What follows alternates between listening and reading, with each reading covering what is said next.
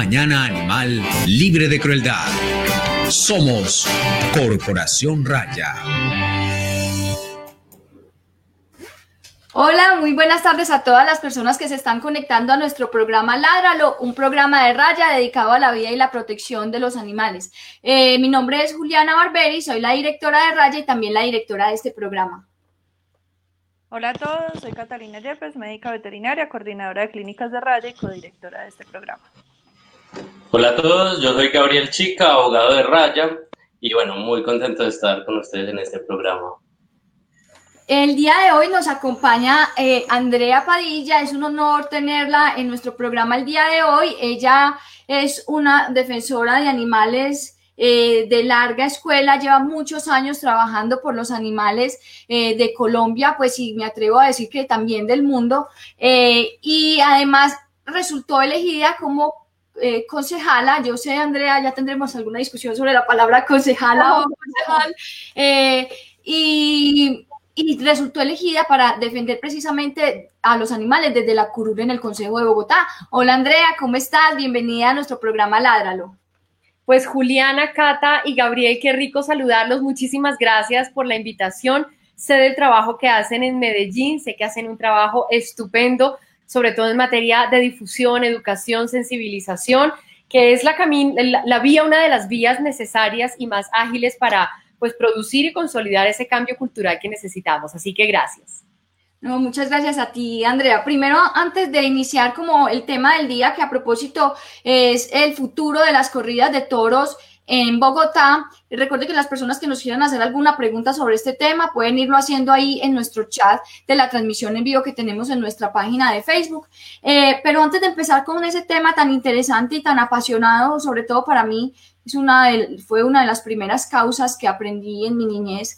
Eh, quiero preguntarte unas bobadas que nosotros siempre preguntamos aquí para como empezar y es ¿qué te gusta hacer em, aparte de estar defendiendo los animales? ¿Cuáles son tus hobbies?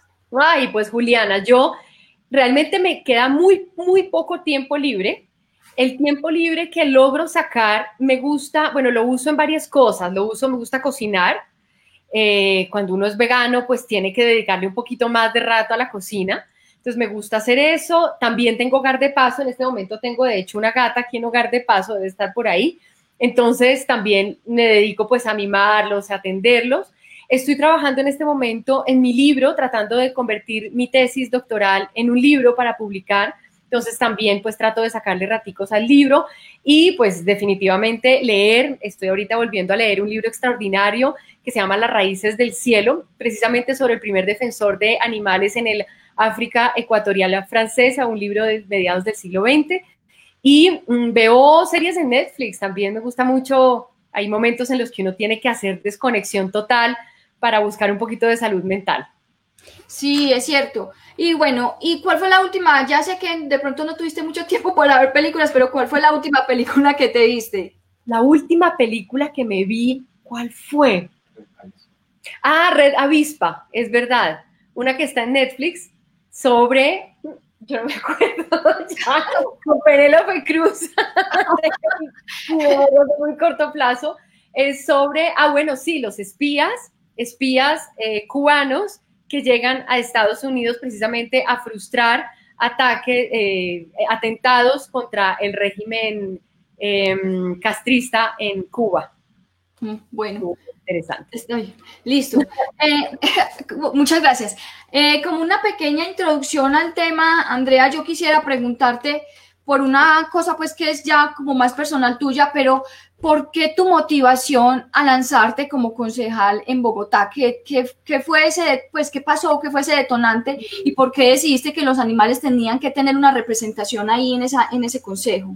Sí, yo tengo que confesar, Juliana, que fue un poco como que me pusieron contra la pared.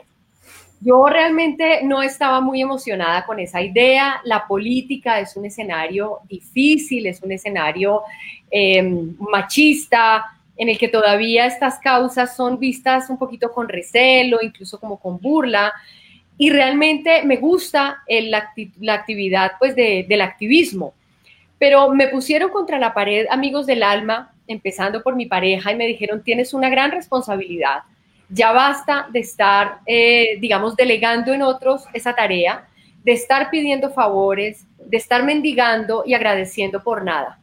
Porque realmente, eh, digamos, lo que uno ve en los políticos tradicionales a veces es, bueno, como ahí le pasé el proyecto, ¿no? Ahí le presenté tal cosa y uno, ay, gracias por esto, como si fuera pues la gran, la gran apuesta. Entonces, yo sí ahora estoy convencida, Juliana, de que efectivamente cuando uno pues se ha forjado un liderazgo, em, se ha forjado también, digamos, una, pues una formación académica, como fue en mi caso, concluir el doctorado, em, y tiene, digamos, un cierto reconocimiento en la lucha, en, una cierta causa, digamos que tiene como un cierto poder, un cierto reconocimiento para ondear una bandera con fuerza, tiene que asumir esta responsabilidad. Y creo que parte de asumir esa responsabilidad, esa responsabilidad implica lanzarse al escenario, precisamente al foro de toma de decisiones. Y fue así como, pues decidí presentarme a ver qué pasaba, sin plata, sin ningún tipo, pues, de padrinos, madrinas en la política, em, sin estructura de nada. Yo aquí no presenté ediles, por ejemplo, que es usual que un concejal se presente con una cola de ediles que le arrastran votos en las localidades. Yo no tenía absolutamente nada de eso. Yo creo que tengo, de hecho, la campaña más barata de la historia de, Bogotá.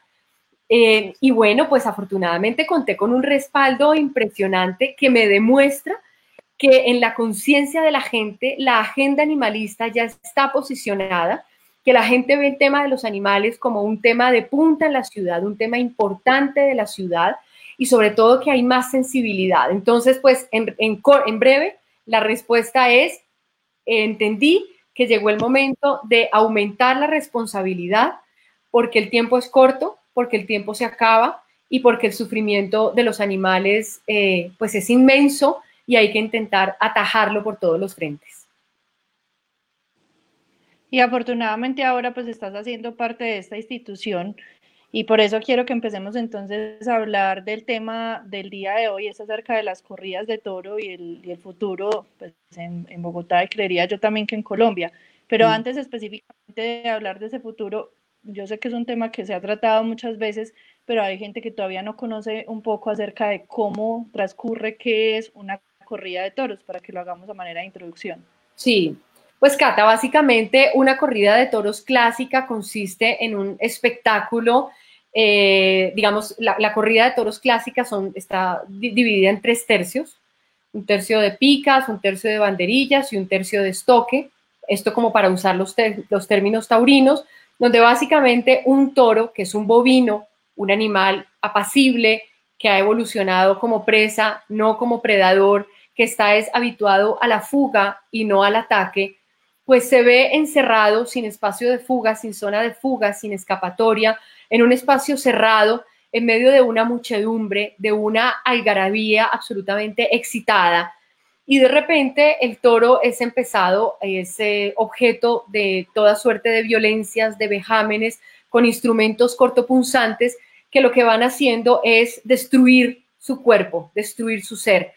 Rompen músculos, rompen tendones, rompen pulmones, eh, y pues al final el toro muere literalmente ahogado en su propia sangre porque la sangre invade los pulmones.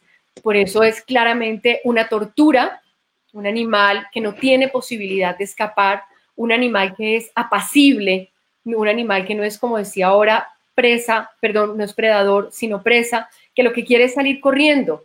Por eso vemos también esas imágenes a veces de ruedos donde un toro sube las gradas como queriendo escaparse. El toro no va a atacar a nadie, el toro lo que está queriendo es huir de esa tortura.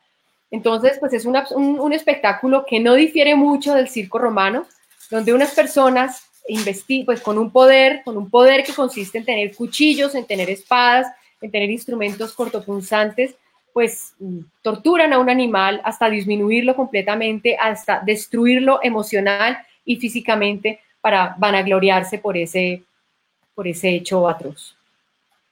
Eh, André, eh, ¿dónde, ¿cuál es la situación mundial de las corridas de toros? ¿En qué países hay corridas de toros? Eh, contanos un poquito, porfa, sobre ese tema. Pues Juliana, aquí nosotros siempre hemos escuchado que solamente persisten, que solamente existen o perviven en ocho países del mundo. Eso es parcialmente cierto, digamos, eh, porque hay muchos países, eh, incluso en Latinoamérica, que si bien no tienen corridas de toros clásicas, la de los tres tercios, em, tienen otras prácticas con bovinos, que son horrendas igualmente. Está, por ejemplo, la farra do boi en Brasil, las carreras, carreras do boi cangado, yo no, yo no sé hablar portugués, yo no sé si estoy haciendo el ridículo, pero así se escribe, que son unas prácticas horribles con bueyes que consisten básicamente en amarrarlos entre ellos con sus cuernos, eh, digamos, quedan inmovilizados, empiezan a desesperarse y empiezan a golpearse porque no pueden moverse. Están las, em, la farra do boi, las carreras do boi cangado, la vaquellada en Brasil, están las prácticas de rodeo en Chile, entonces, no son esas corridas de toros clásicas, pero son, digamos, espectáculos con bovinos que son más o menos parecidos a lo que aquí, a lo que aquí llamamos las eh, coleo y las corralejas. Y son pues todas unas manifestaciones igualmente crueles de un grupo, muchedumbres de personas alrededor o que se reúnen para festejar la muerte de un animal y para torturarlo. Digamos, en su esencia son básicamente lo mismo, pero difieren un poco como en su extracción. Entonces, la corrida de toros que se hace, por ejemplo, en Bogotá es mucho más de élite, eh, digamos, hay de hecho, pues alrededor de eso unas prácticas culturales como de ensalzar el, digamos, la, como el, como el digamos, el, sector mm, cultural al que, al que pertenecen las personas que van a esas corridas de toros, lo que no ocurre con las corralejas, que de hecho en su mismo origen eh, son prácticas que tienen mucho de popular. El origen de las corralejas en el país, en Colombia, por ejemplo, es muy interesante porque son fiestas que tradicionalmente hacían los gamonales, los terratenientes para ofrecerle al pueblo. Eran realmente el pan y circo. Entonces ponían un toro para que el pueblo desfogara, ¿no? Toda la, la frustración y votaban billetes para que la gente se desjetara para coger esos billetes todavía ocurre, todavía hoy lanzan esos billetes. Entonces, digamos, existen corridas de toros como las que se realizan en Bogotá, existen en Venezuela, existen en México, en Perú, en Ecuador, en España, en Francia, pero existen también estas otras prácticas con bovinos en otras partes del mundo, incluso en Estados Unidos, el rodeo, por ejemplo. Andrea, si vemos como el contexto jurídico que ha habido en Colombia con este tema de las corridas, podríamos hablar como que la Corte Constitucional ha sido un actor eh, que siempre ha estado como ahí, ¿cierto? Ah, eh, en el 2010 hubo una primera sentencia que nos habló de esto y dejó eh, vigentes y, y, siguió permitiendo las corridas de toros. En el 2017 hay otra sentencia que parecía una luz, ¿cierto? Para, para los animales en general y los que están involucrados en estas prácticas tan violentas.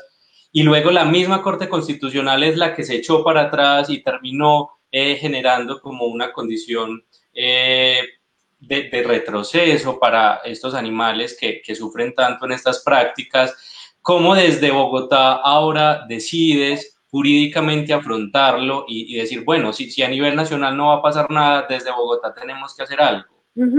Pues mira, Gabriel, efectivamente yo creo que no hay un escenario de crueldad con los animales en el que haya más producción eh, de jurisprudencia que el de las corridas de toros. Es impresionante la cantidad de jurisprudencia. Está la del 2010, luego hubo una del 2012, luego una del 2013, 2017, hubo dos, 2018. Impresionante la cantidad de jurisprudencia. Eso quiere decir, pues, que es un tema que, eh, alrededor del cual efectivamente hay mucho conflicto. Eh, y toda es jurisprudencia que va y viene, que se cambia, que se contradice. Entonces también esto nos ha puesto como en un, en un mar, digamos, de incertidumbres que se presta para que haya mucha interpretación. Sin embargo, digamos, pese a esa vasta interpretación que hay alrededor de toda esa jurisprudencia, hay claridades y hay elementos que la Corte ha mantenido a lo largo de toda esa jurisprudencia. Uno de esos elementos ha sido que efectivamente esto es una manifestación cultural que solamente la puede prohibir el Congreso. Eso, digamos, es una, una constante en toda la jurisprudencia que se mantiene vigente a la fecha de hoy.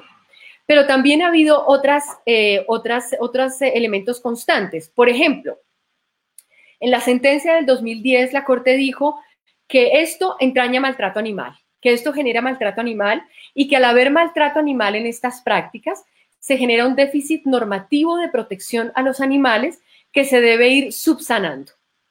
Y esas vías para subsanar ese déficit son inicialmente las cinco condiciones que estableció la Corte en la sentencia del 2010, que está, pues ya, digamos, varios las conocemos de memoria, que solo se pueden realizar en municipios donde hay tradición, en fechas donde hay tradición, que no se pueda destinar recursos públicos para construir nuevas instalaciones donde solamente se vayan a hacer corridas de toros, que se eliminen o morigeren las conductas especialmente crueles contra los animales y que no pueda haber nuevas excepciones. Esas son las condiciones que estableció la Corte para ir subsanando ese déficit normativo de protección animal. Eso, digamos, esos dos elementos han sido una constante. Pero también hay un tercer elemento que es más objeto de discusión y que es lo que estamos nosotros, eh, digamos, fundamentando muy a fondo en el documento que estamos preparando de defensa del acuerdo, que es el de la autonomía de los entes territoriales. Porque la Corte, digamos, ha sido ha, ido y venido en esta idea de la autonomía de los entes territoriales, pero particularmente en una sentencia del 2017, la Corte fue muy incisiva en el hecho de la, del principio, del ejercicio del principio del rigor subsidiario eh, como una expresión democrática para definir la continuidad de las prácticas taurinas en un determinado territorio.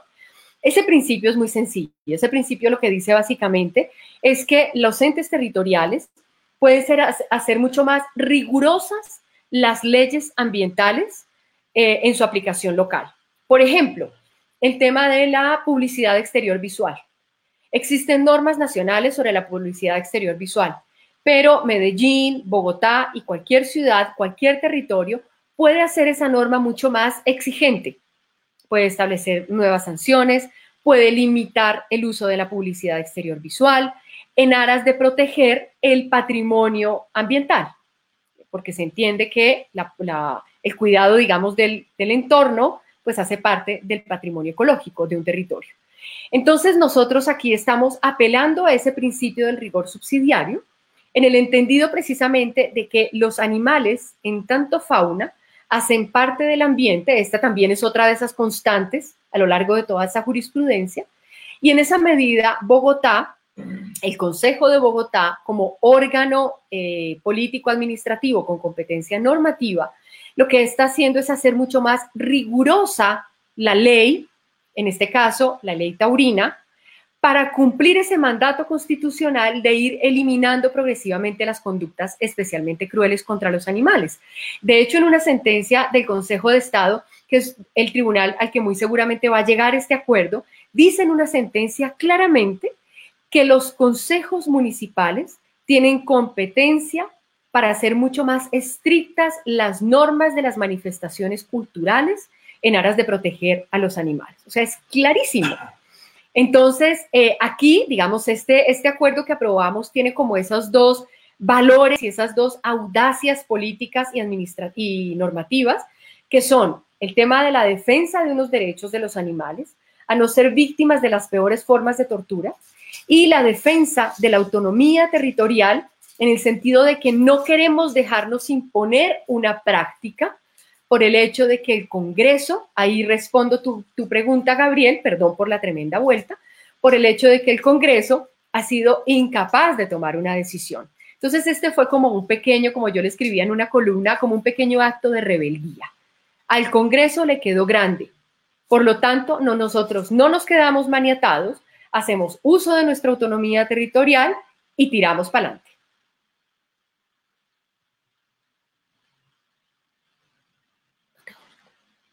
Juliana, tienes el micrófono apagado. Eso puede ser, puede ser como me suceda en todas las ediciones, todas, en todas, hablo cinco minutos. Bueno, eh, estaba diciendo eh, que nos saluda Eduardo Arias en el chat de Facebook. Dice buenas tardes, saludos desde Pereira, ciudad sin tradición taurina. Buenas tardes, Eduardo. Eh, afortunado tú que vives en una ciudad sin tradición taurina. Eh, eh, Andrea, habla, bueno, súper completa esa explicación y yo creo que pues ha ilustrado muy bien todo ese tema, pero quisiera preguntarte cuáles son las estrategias, porque sabemos que Bogotá ya ha tenido unas estrategias eh, de parte de las alcaldías anteriores. Eh, para manejar el tema de la tauromaquia. A ver si nos puedes contar entonces, en resumen, cuáles son esas estrategias y por qué quizá no han funcionado y cuáles mm, oportunidades pueden verse a partir de ellas. Sí, uy, esa pregunta es clave, Juliana. Lo primero es que esta estrategia emana de un órgano democrático, que es el Consejo de Bogotá. Lo que vimos antes en Bogotá fue súper interesante y yo siempre, digamos, pese a mis diferencias con, con el exalcalde Gustavo Petro, que me parece una persona absolutamente brillante, eh, digamos, me ha parecido siempre que fue, tuvo un valor político necesario en ese momento. Pero lo que hizo Gustavo Petro fue muy distinto, entre otras cosas, porque tuvo otro marco de oportunidad normativa. Cuando Petro tomó la decisión de suspender el contrato, porque lo que él hizo fue realmente una suspensión, la suspensión de un contrato que estaba vigente para realizar corridas de toros en la Santa María, él estaba cobijado por la sentencia 666 del 2010 que contenía tres líneas preciosas. Esas tres líneas decían que los alcaldes podrían en todo caso decidir si permitían o no en su territorio la realización de las prácticas taurinas. Cuando yo leí esos tres, esas tres líneas dije, magnífico, es el momento de hacer toda la presión activista, política, para que los alcaldes entonces no las permitan. Sin embargo, esa decisión duró muy poco y fue, digamos, eh, anulada en una siguiente sentencia de la Corte, la C889 del 2012, donde dijo, no, los alcaldes no pueden porque solamente tienen autoridad de policía, en fin. Entonces, digamos que lo que Petro hizo fue, tomó una decisión políticamente muy valiente, amparada en esa legislación, en esa sentencia, que luego, por supuesto, pues fue demandada, hubo una tutela, una sentencia de tutela, que es la del 2013, la T-196, que fue la que le ordenó al distrito nuevamente reabrir la Santa María para hacer corridas de toros.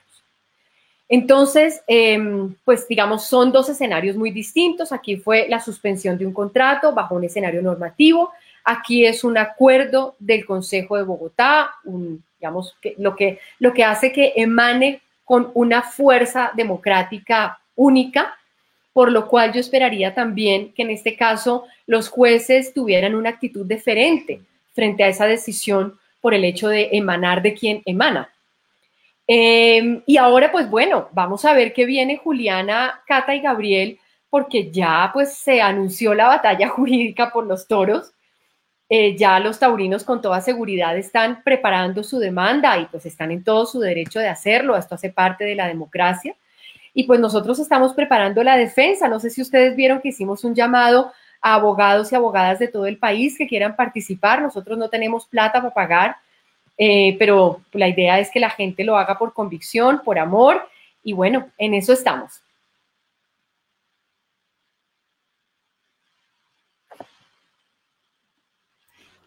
Se lo tengo, se lo tengo, se lo tengo, el abogado. Sí, Gabriel? Me interesa mucho eso. Sí, Gabriel, estamos en mora. sí, sí, tenemos que hablar sobre eso. Bueno, Andrea, ahora, ahora sí como hablando específicamente del acuerdo, cuéntanos qué implica, en qué consiste, eh, hasta cuál es su alcance, qué es lo que se pretende, cuál es su objetivo, Sí. para, para que todos sepamos, porque muchos pues no tenemos ese conocimiento. Sí, pues básicamente, Juliana, lo que propone el acuerdo son unas medidas para desincentivar las prácticas taurinas. O sea, en plata blanca, para hacerlas más costosas, hacerlas más onerosas y difíciles de realizar y hacerlas menos atractivas para la afición taurina. En esa medida adoptamos mayor carga tributaria. Los taurinos pagaban el 10% sobre la venta de su boletería, ahora pasarán a pagar el 20% sobre la venta de la boletería. En segundo lugar, tendrán que asumir la totalidad de los gastos de operación y de logística. Hasta el momento seguía habiendo una cierta participación de la administración distrital, por ejemplo, en la policía.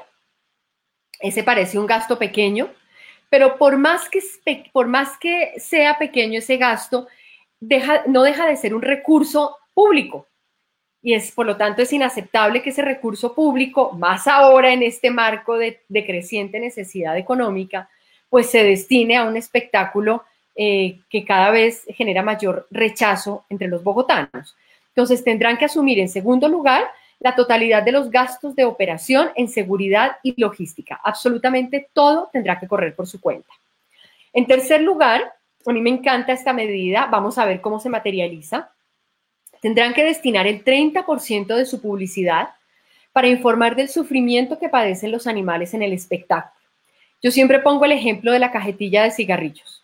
esa, esa publicidad, esa leyenda que uno ve en la caja de cigarrillos, el tabaco es perjudicial para la salud, puede producir cáncer, genera impotencia, acaba con los dientes, que son unas imágenes horribles. Es el 30% del total de la cajetilla.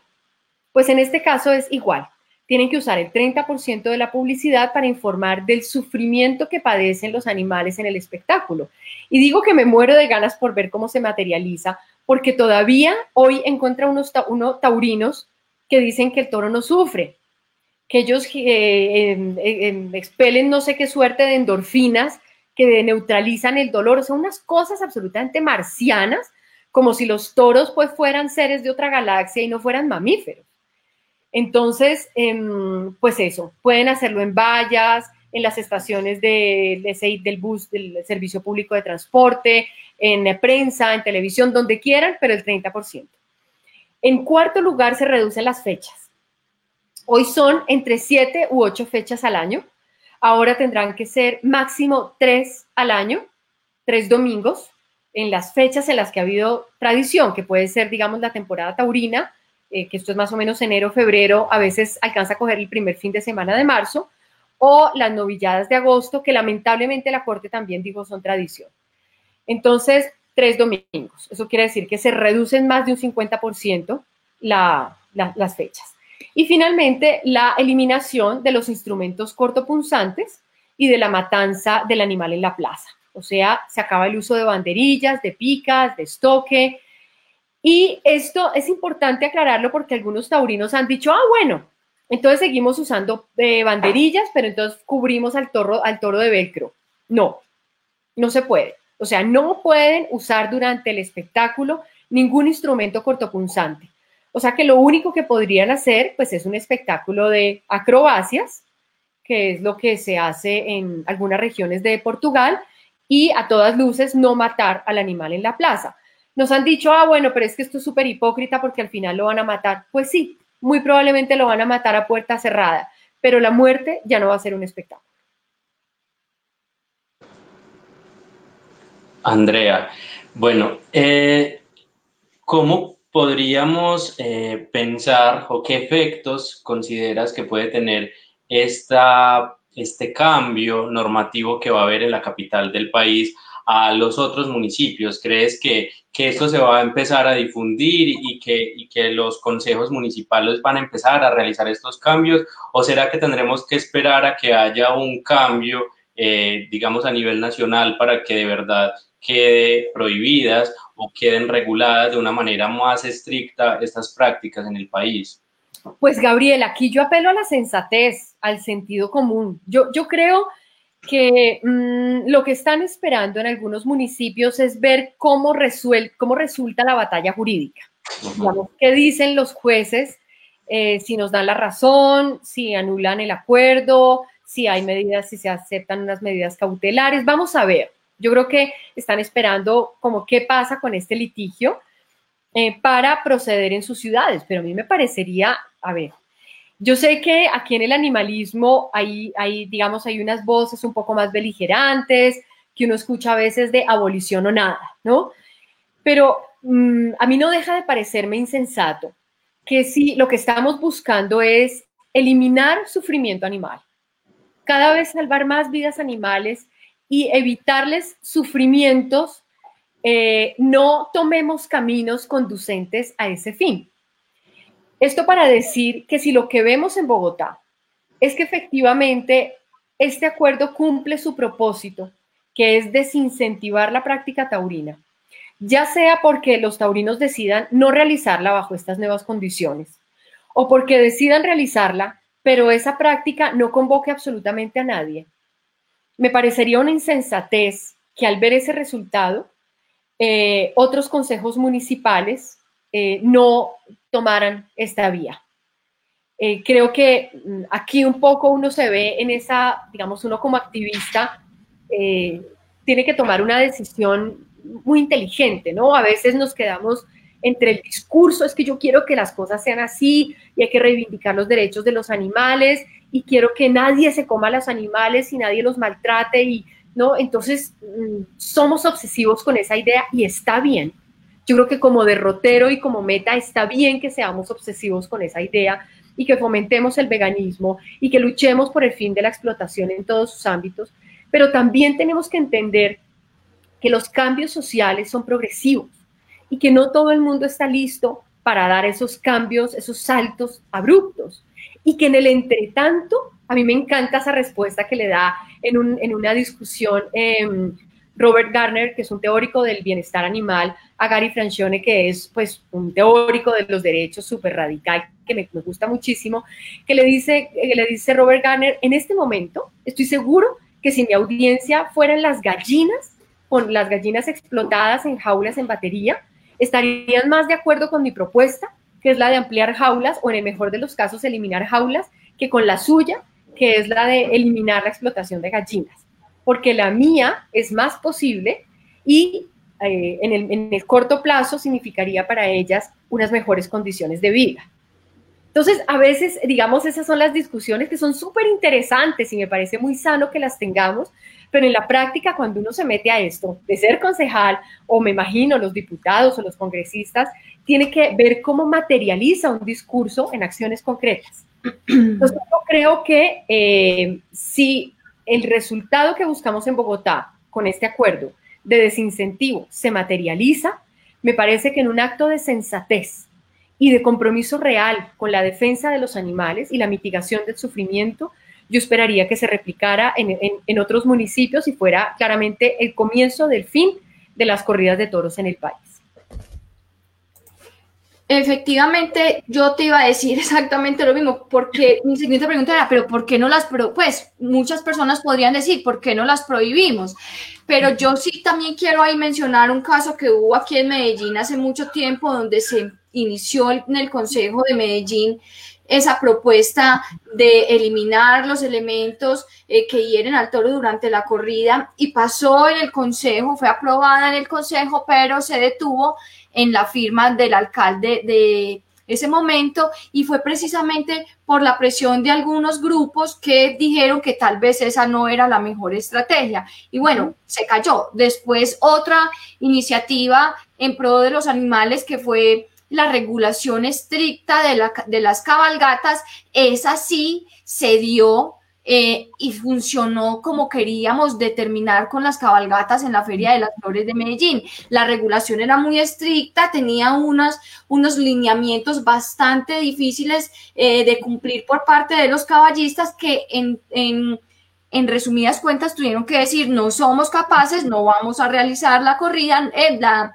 cabalgata no va a funcionar de esta manera. Entonces, eh, y como tú dices, y, si, y yo, yo soy completamente amiga de la abolición de la explotación de, los, de todos los animales y promuevo el veganismo y soy una persona que en mi experiencia personal y en, lo, y en el ejemplo que le doy a las personas que están cerca de mí, soy una persona que he retirado todo, intentado por lo menos eliminar todos los productos o hábitos o costumbres derivados de la explotación animal en mi vida. Pero sí creo que si yo a una gallina le pregunto, por ejemplo, hace poco estábamos hablando del tema de los huevos libres de jaula, si yo a una gallina le pregunto, eh, ¿quieres eh, vivir en una, en una jaula más ancha donde al menos pues tengas una capacidad de moverte en un pisito normal o quieres seguir así hasta que convenzamos al resto de la humanidad de que no se deben comer huevos? Entonces, hay, llega un momento en que esto no es por mí, ni por lo que yo piense, ni por lo que yo cree, sino por que ese animal que está en un sufrimiento sufra menos hasta que podamos lograr que ya no sufra más. No es, no es lo que me plazca como ser humano, sino lo que en este momento, en este momento de la historia, lo que se permite es mejorarles esa vida miserable que hasta el momento han llevado. De acuerdo.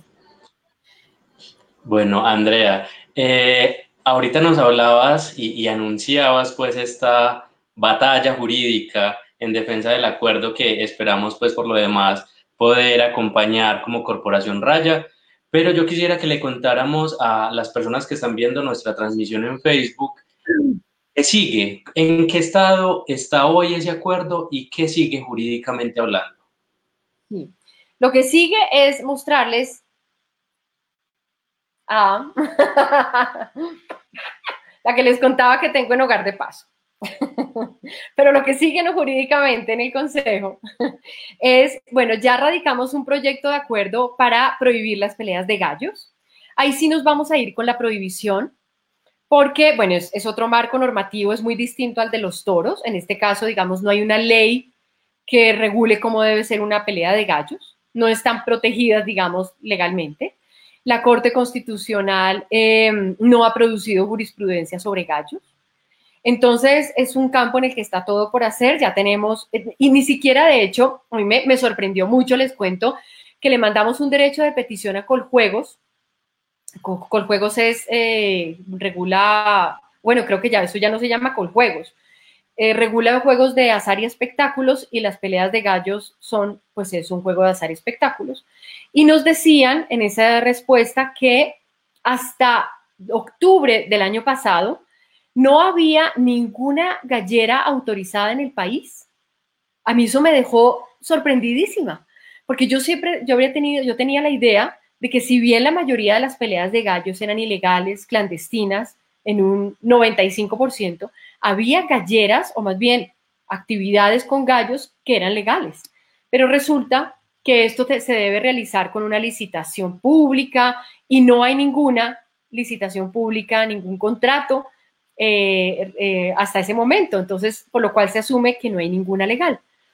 Entonces, no hay tampoco sobre esto, digamos, le preguntamos al Ministerio del Trabajo, ellos no consideran que aquí haya un, como un escenario laboral eh, que genera tantos empleos en el país, en fin, digamos que es una actividad muy desregulada, muy, muy clandestina, y pues ahí sí nos vamos de frente con el tema de la prohibición. Eh, ya pasó en primer debate en un proyecto de acuerdo para establecer los principios de la política pública de esterilización de gatos y perros. Aquí hemos sufrido mucho con el vaivén de los gobiernos. Entonces llega un gobierno y entonces desmonta los puntos fijos de esterilización, llega otro y entonces le parece que la mayor inversión no debe ser para los gatos y perros que están en la calle, sino para los de estratos 1, 2 y 3. Entonces todo va un poco al vaivén de los gobiernos, entonces lo que hicimos fue proponer unos lineamientos para hacer una política de esterilización muy robusta y que se mantenga como una política de ciudad. Estamos trabajando en un proyecto de acuerdo de menú vegano para que se genere una oferta, un poco lo que hicieron en Medellín, para que se genere la oferta de menú vegano en todas las entidades del, del distrito. Eh, que hoy pues no, no pues adolecemos de eso. Eso quiere decir que en los colegios públicos del distrito, los comedores comunitarios, las entidades públicas, exista la oferta vegana. Estamos también trabajando en un acuerdo para transversalizar la protección animal como estrategia en todos los colegios públicos del distrito. Eh, estamos trabajando en un acuerdo para reformar el código de policía y meter algunos temas de, digamos, funciones de inspección, vigilancia y control del instituto y regulación en el tema de los perros de razas fuertes. Em, bueno, esos son como los que en este momento tenemos, tenemos ya listos, maduros.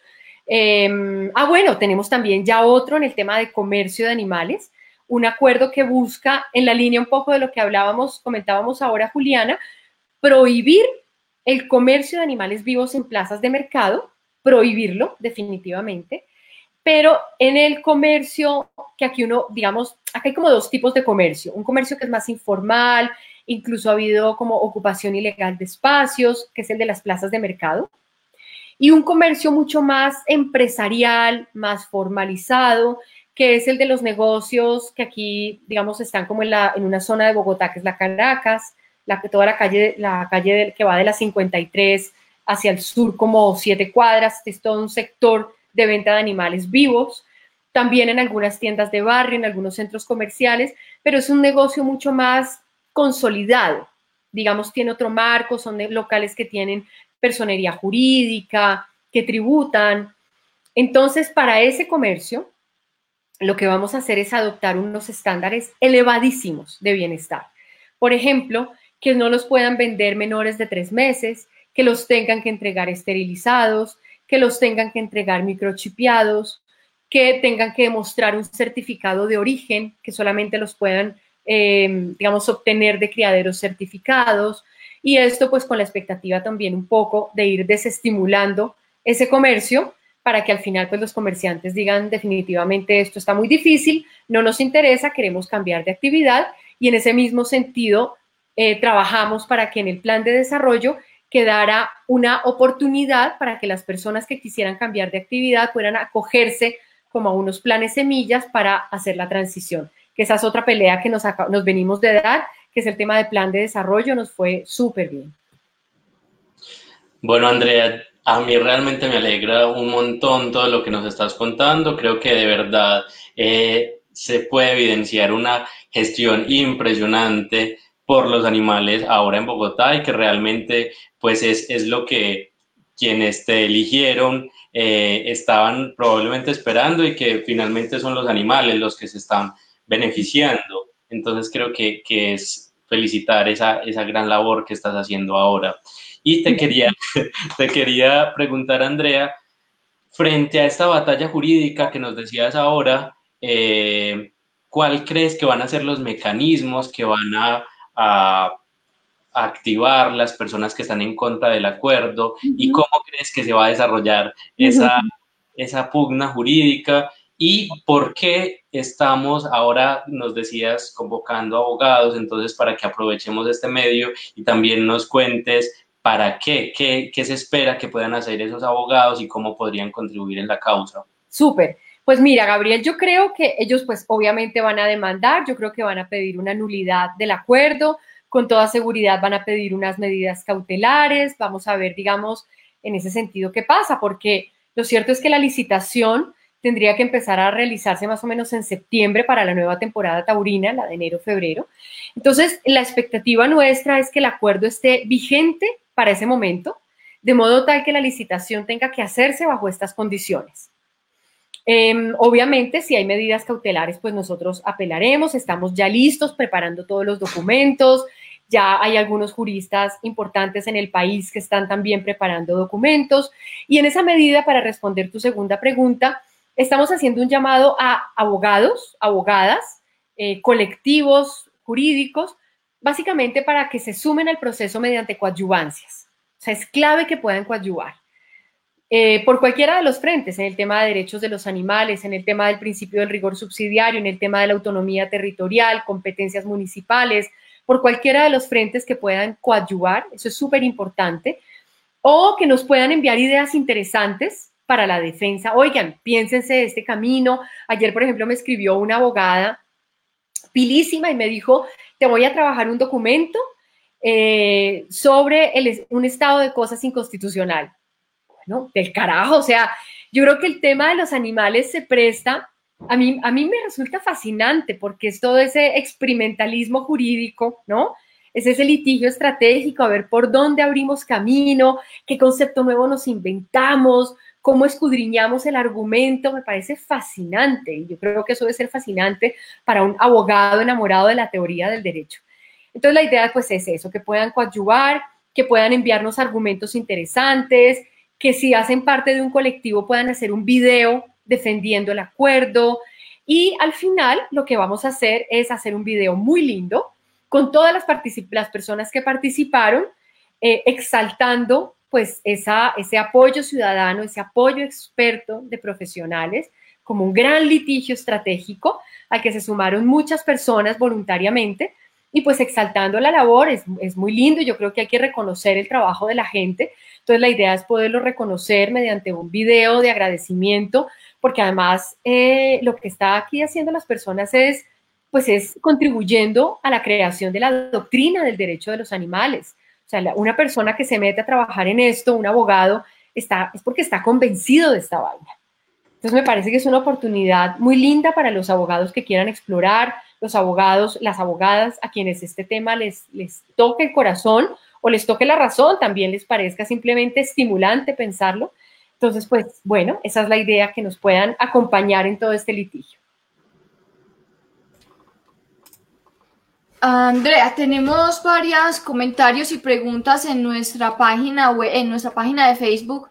Eh, la primera es de Alejandro Villa, es un comentario que dice, es interesante conocer la historia de las tradiciones taurinas en el país y de otras para así conocer e informar el sufrimiento de los animales. Eh, pues eh, ya Andrea responderá, pero hago una cuñita en nuestra página web. Tenemos un artículo sobre no las corridas de toros, no la historia de las corridas de toros como tal, pero sí de las corralejas, donde cuenta cómo surgieron, en qué consisten, y también hace pues un comentario muy interesante sobre ese tema de degradación social que hay alrededor de la, de la corraleja, de cómo las personas, como comentaba Andrea al inicio del programa, pues muchas veces se ponen en riesgo para poder recibir algún dinero que algún empresario o ganadero o persona de dinero de los lugares donde ocurra, pues le entrega por, exponerse y por ofrecer un espectáculo que finalmente termina en el maltrato del animal, pero también en el maltrato del ser humano. Entonces, es eh, súper recomendado, está sonando el teléfono, súper recomendado, súper recomendado ese artículo, puede ir a nuestra página web, eh, busca Corralejas y ya, ¿qué, ¿qué opinas entonces de la pregunta que nos hace Alejandro Andrea?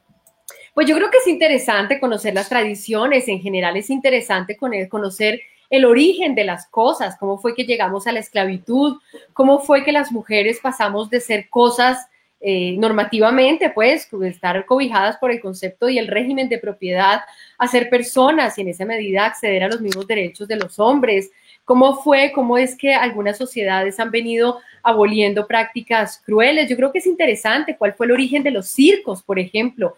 Los circos se originaron en el mismo momento o de la misma manera en que en, eh, en un contexto de colonización, personas, digamos que tenían unas características físicas llamativas, eran expuestas, exhibidas en jaulas por colonizadores, como fenómenos, como bichos raros. En ese mismo contexto surgieron los circos. Entonces yo creo que es súper interesante conocer la historia, las tradiciones. Eso habla de quiénes hemos sido y quiénes somos ahora y hacia dónde vamos. Pero me parece que usar el tema de la tradición para justificar la continuidad, la perpetuación de una práctica, ahí es donde nos equivocamos. Eh, precisamente porque la, la idea de revisar nuestra historia, lo que hemos sido, en qué nos hemos equivocado, qué hemos hecho bien, lo que tiene que conducirnos es precisamente a tomar nuevas decisiones a futuro. ¿Quiénes queremos ser hoy y hacia dónde queremos ir? ¿Cuáles son los errores que cometimos y que no queremos repetir? Eh, entonces, me parece que ese es el valor de revisar pues una, una tradición, no en cambio, como hacen los taurinos, el de apelar a la tradición para decir que es que la tradición es magnífica y es perfecta per se y tenemos que mantenernos fijos como si no fuera la esencia de una sociedad evolucionar. Sí, Andrea, tengo, eh, nos saluda Luis Carlos Sarmiento, dice con todo Andrea. Eh, también nos saluda eh, Malena Whitman de México, dice saludos, los miro desde México, una ciudad muy taurina. y te pregunta Andrea si tienes alguna recomendación por dónde pueden empezar la lucha por la abolición de la tauromaquia allí pues uy, México ha hecho un camino impresionante. O sea, México es uno de los países con más activismo, que ha intentado también en la política escalar. Yo creo que hay que, digamos, hay que persistir en la protesta social. Hay que persistir en esa fuerza ciudadana pujante que reclama, que manifiesta su inconformidad, que le exige a los políticos eh, adoptar leyes o ordenanzas, no sé cómo se llamen en México, eh, yo creo que hay que persistir en la protesta. Pero también yo creo que hay que, vuelvo al inicio, ocupar la política. Yo creo que tenemos cada vez más que dejar de delegarles a otros em, tomar las decisiones sobre los animales. Yo me acuerdo cuando yo estaba en campaña que me, miraban con asco, ¿no? El tema de la política. Ay, pues que la política, todos son iguales, guácala. Yo decía, mire, acá hay dos opciones. O nos la jugamos o dejamos que los que están hoy continúen estando, que son en su mayoría personas que o se lucran de la explotación animal o les es indiferente la explotación animal. Tomemos la decisión o nos quedamos pasivos con esa mirada aséptica sobre la, política, qué asco, ¿no? O decidimos ocupar el espacio de la política y hacemos el cambio. Entonces, mis consejos son persistir con la protesta social, refinando cada vez más los argumentos. Yo creo que también hay un tipo de protesta social que ya está mandada a recoger. Hay una protesta muy beligerante que está mandada a recoger. Entonces, refinar la protesta social, ocupar la política y explorar caminos normativos. El derecho es fascinante, ¿o no, Gabriel? El derecho es fascinante. El derecho es la expresión, la materialización del cambio social, del cambio cultural. Y tenemos que dejar de pensar que el derecho está hecho de normas pétreas, que esos son como los diez mandamientos, pues, que fueron mandados por un ser supremo. No, el derecho se construye día a día, se revisa permanentemente. Pero eso no va a pasar si nosotros no forzamos al derecho a revisarse. Y eso se hace mediante litigios, demandas, exploremos uno u otro camino. Si no resulta y nos alunan, si nos tumban el acuerdo en este caso, no importa, vamos a buscar un nuevo camino, iniciamos un nuevo litigio, algo nos inventamos, pero no permitamos que se cierre el debate público. Bueno, Andrea, otro, otro comentario, una pregunta de mi mamá. Hola mamá, gracias por escuchar el programa. Eh, ella está preocupada porque siente que las normas que se promulgan, si llega otra persona, otro, otro mandatario, otro político, entonces se van como a ir un poco al carajo, pero entonces la pregunta de ella es cómo hacer para blindar las, los procesos que se realicen en pro de los animales. Y yo tengo una pregunta que, se me, que la he tenido ahí pendiente para hacer. ¿Por qué en Colombia están protegidas las corridas de toros? Hmm. Eso fue un golazo, Juliana, que nos metieron estos vergajos en el Congreso. Eso fue un pupitrazo de medianoche que pasaron esta adefesio de ley 916 del 2004, el Reglamento Nacional Taurino, porque es que realmente, eh, tú, y ahí te, ahí te dirijo a ti, Gabriel, es una vergüenza, no sé si tú estás de acuerdo conmigo, que una actividad privada sea una ley. O sea, esto es como que entonces vamos a sacar una ley sobre cómo se juega el fútbol. No, esto es absurdo. Y sin embargo, nos metieron este golazo y pasó su, su revisión de constitucionalidad y todo, en fin. Los taurinos son quienes son y tienen el poder que tienen. Lo cierto es que por eso están protegidas las, corridas de toros. Están reguladas en una ley donde dice el paso a paso de cómo se deben hacer las corridas de toros. Em, y en esa ley ellos tuvieron la audacia de clasificar las corridas de toros como una expresión artística y cultural. Entonces, eso también les ha dado hasta ahora muchos beneficios, por ejemplo, exenciones tributarias, que esas son unas de las cosas que hay que ir tumbando. Así que entonces una actividad que queremos erradicar entonces está beneficiada, tiene beneficios tributarios. Eso es absurdo. Eso es uno de los propósitos de este acuerdo.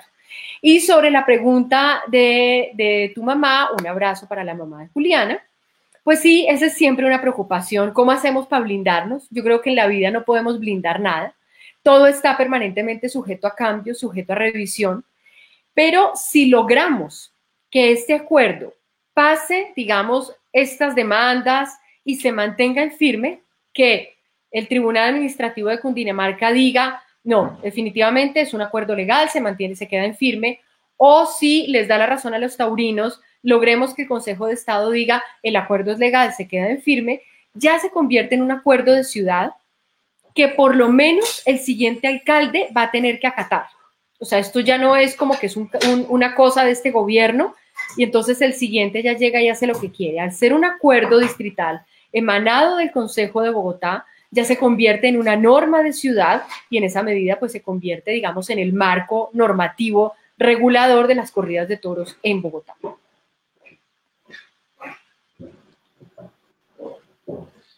Bueno, Andrea, entonces con eso que nos vas contando, eh, pues podemos pensar que el futuro del, del acuerdo es un poco incierto porque pueden pasar múltiples cosas desde lo jurídico, desde lo político, pero para que vayamos encontrando como el sentido del nombre de este programa, ¿cuál crees que va a ser el futuro de las corridas de toros en Colombia?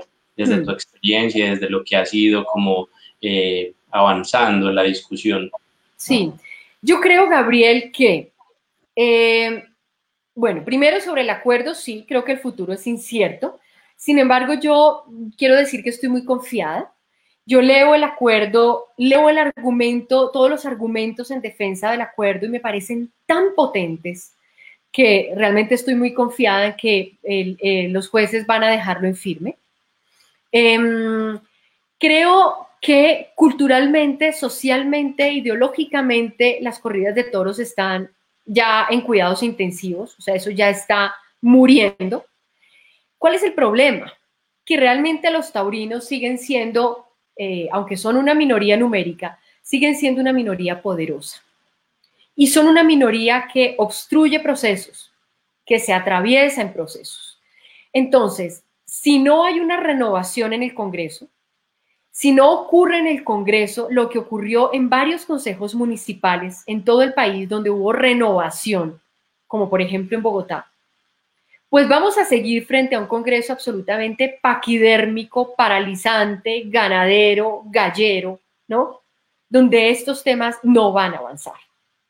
Y en esa medida tendremos que avanzar por la vía de las autonomías territoriales. Por eso es tan importante este acuerdo, entre otras cosas. Pero si hay una renovación en el Congreso, pues yo estaría muy esperanzada de que al fin avanzara una, un proyecto de ley, una ley que definitivamente prohibiera las corridas de toros. Yo, yo creo que si bien es cierto que lo ideal es que en todas sociedades los cambios se vayan produciendo de forma natural, por cambios culturales, ideológicos, por nuevos consensos sociales, hay que darles un empujón. Y hay temas que yo creo que hay que perderle el miedo a la prohibición. Eh, básicamente cuando quienes son víctimas de una práctica, pues son seres tan vulnerables, tan indefensos como los animales, como los niños. Entonces yo creo que en esos temas hay que perderle el miedo a la prohibición y en todo caso culturalmente ya estamos nos dando los pasos agigantados, o sea, la, cualquier persona, cualquier político que diga que es que hoy todavía las corridas de todos tienen una amplísima, amplísima aceptación en el país, pues está miando fuera el pop. O sea, esto es contraevidente. Entonces, o, hay una, o, hay una renovación generacional y una renovación en el Congreso y puede prosperar un proyecto de ley, o nos toca avanzar por la vía de las autonomías territoriales, que es una vía que en todo caso me parece súper potente y súper democrática. Andrea, estabas hablando de un asunto y es eh, que los taurinos son una minoría numérica, ¿cierto? Entonces, si hacemos un poco un recuento de lo que ha sido la argumentación jurídica para entorpecer el avance.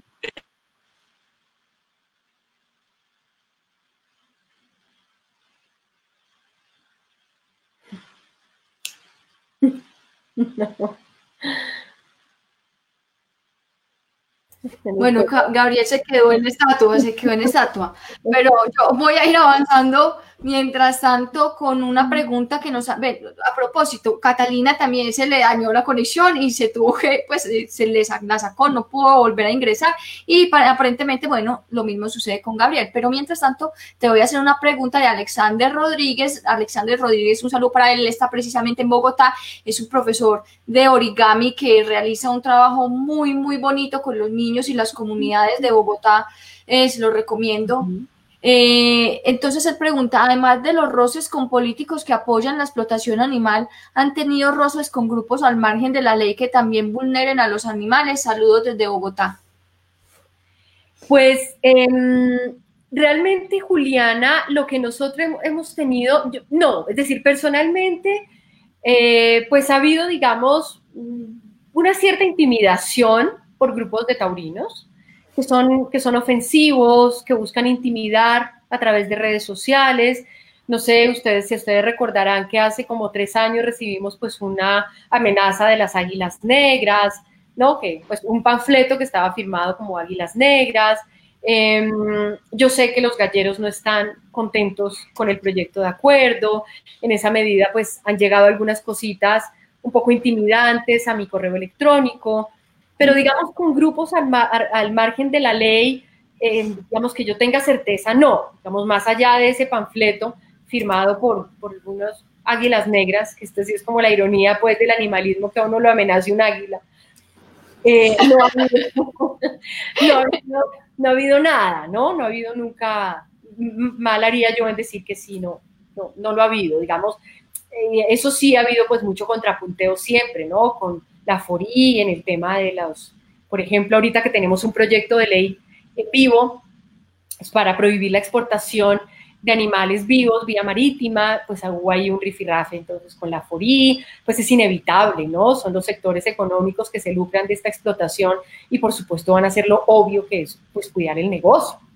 Pero pues son discusiones que hay que dar, lo importante es que todo, nada de esto pues ponga en riesgo la vida de nadie. Yo, aquí a mí no me interesa ser mártir, yo quiero estar, quiero estar viva y quiero estar entera para dar la lucha por los animales y lo voy a seguir haciendo con toda la tranquilidad de que lo estoy haciendo en el margen de la ley, de la democracia, de la sana discusión. Conmigo los, los, los explotadores de los animales siempre tendrán las garantías de un debate respetuoso, de un debate tranquilo, así que espero que por parte de ellos sea igual. Bueno, eh, perdón estas cosas de la tecnología. Eh, hacen que, tengamos problemas, se me cayó la conexión y te estaba preguntando, Andrea, eh, antes hablábamos de que las corridas de toros se deberían seguir eh, permitiendo, decían los taurinos, porque mm, representaban el desarrollo de, la libertad de expresión como derecho fundamental. Y ahora en los últimos años ha habido como un, asunto de, bueno, este argumento ya no, ya no les está funcionando tanto y han comenzado a implementar este asunto que hablabas ahora de las minorías, de somos una minoría, dicen ellos, y la constitución debe proteger a las minorías, ¿cierto? Aplicando este principio contramayoritario que, que presentan las democracias. ¿Qué podrías decirle a las personas frente a este tema? ¿Será que los taurinos son una minoría en Colombia que deben ser protegidas constitucionalmente? Definitivamente no, Gabriela. A mí sola ese, ese argumento de hecho me resulta ofensivo. Yo esperaría que las minorías realmente reaccionaran y les exigieran respeto a los taurinos. La Corte ha dicho que la minoría, y de hecho lo dijo en la sentencia, creo que es en la, en la C041, puedo estarme equivocando, creo que fue en esa, donde dice claramente que los taurinos no son una minoría constitucionalmente relevante, porque las minorías que son objeto de protección constitucional son los grupos que han sido víctimas de opresión histórica, sistemática y cultural por el hecho de pertenecer a un grupo étnico, a un grupo lingüístico, a un grupo religioso. Todo lo contrario, los taurinos hacen parte de una minoría numérica no así una minoría constitucionalmente protegida que, eh, al contrario, eh, son económica y políticamente muy poderosos. Entonces son una minoría numérica que hace parte de la mayoría dominante del país, ¿no? Entonces, pues es, es un argumento que a mí francamente me resulta ofensivo.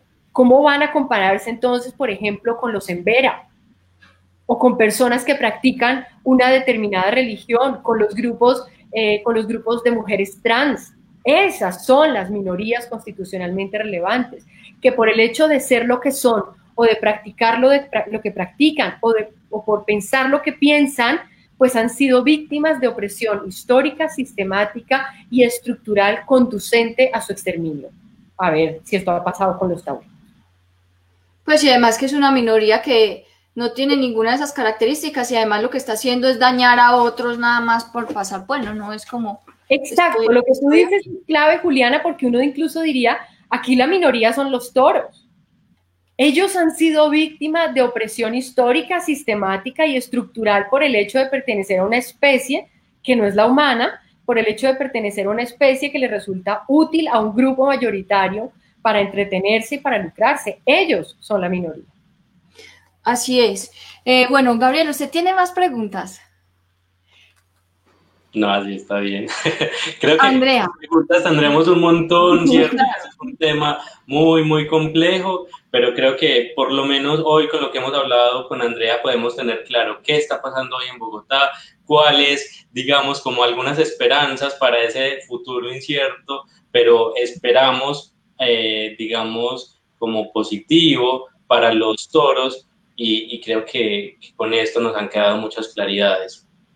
Andrea, muchísimas gracias. Ha, sido un honor tenerte en el programa. De verdad que mm, yo me quito el sombrero y felicito a las personas de Bogotá que tienen una concejala, concejal, slash concejal, eh, tan inteligente y con tan buena argumentación que creo que es lo más importante a la hora de uno en esos escenarios, estar defendiendo a, las, a los otros animales con los que nosotros habitamos. De nuevo, Andrea, muchísimas gracias. Eh, para terminar, si la gente quiere enterarse más y quiere comunicarse contigo, ¿dónde pueden hacerlo? Pues Juliana, que me escriban, yo todo el tiempo reviso el correo, al Andrea Padilla V de vaca, arroba gmail.com o el info arroba andreapadilla.org Igual está mi página web, que es andreapadilla.org. Ahí vamos subiendo todos los proyectos, todas las, bueno, reuniones, todo, todo vamos subiéndolo a la página. Eso, ese es, ese, es, el mío personal. Y en la página se pueden ir enterando de todo, igual por las redes sociales. Yo soy súper activa en redes sociales, ahí voy contando todo lo que hacemos, convocatorias, reuniones, los lives, todo, todo, todo.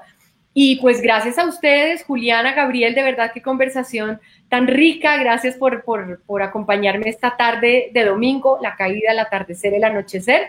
Y siempre pues aquí muy presta para conversar con ustedes. Estas conversaciones son muy estimulantes, uno siempre se va como con nuevas ideas. Así que mil y mil gracias. Igual, como disculpar a Catalina. Catalina estaba muy contenta en este programa, pero bueno, también tuvo eh, problemas de conexión, entonces quienes nos están viendo, que sepan que ella estuvo ahí muy pendiente y, les envía sus disculpas.